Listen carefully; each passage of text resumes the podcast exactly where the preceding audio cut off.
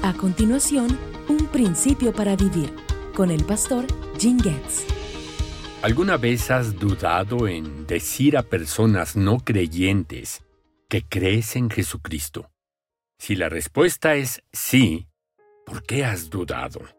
Para ayudarte a responder esta pregunta, escuchemos lo que el apóstol Juan registró en su Evangelio. A pesar de todas las señales milagrosas que Jesús había hecho, la mayoría de la gente aún no creía en Él.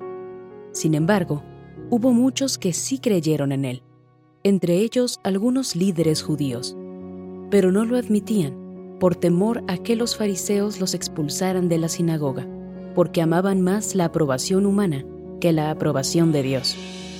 Claramente, Muchos judíos que eran creyentes no reconocieron públicamente su fe en Cristo.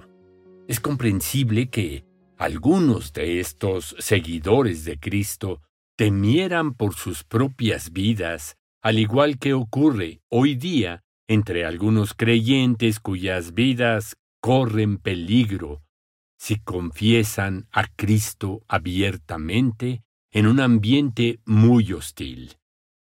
Este pudo ser el caso de Nicodemo, aunque no conocemos los motivos de su corazón. Pero Juan también deja claro en este pasaje de las Escrituras que estas personas no querían ser expulsadas de las sinagogas. No temían por sus vidas, sino, como escribió Juan, amaban más la aprobación humana que la aprobación de Dios. Está claro, como afirma Juan, que esta es una grave transgresión a la voluntad del Señor. Significa simplemente que queremos agradar a los hombres más que a Dios. En definitiva, estamos poniendo en primer lugar nuestros propios intereses. Creo que este motivo es muy diferente a tener miedo a la persecución o incluso a la muerte, aunque los dos ciertamente pueden estar relacionados. Aunque a veces puede ser difícil siquiera entender nuestras razones cuando se trata de guardar silencio sobre nuestra fe, Pablo dejó muy claro cuál era su motivación cuando estaba encarcelado en Roma. Escribió a los filipenses. Tengo la plena seguridad y la esperanza de que jamás seré avergonzado, sino que seguiré actuando con valor por Cristo, como lo he hecho en el pasado, y confío en que mi vida dará honor a Cristo, sea que yo viva o muera.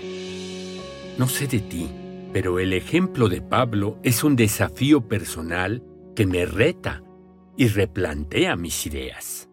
¿Pedirías al Señor conmigo que nos ayude siempre a practicar este principio para vivir?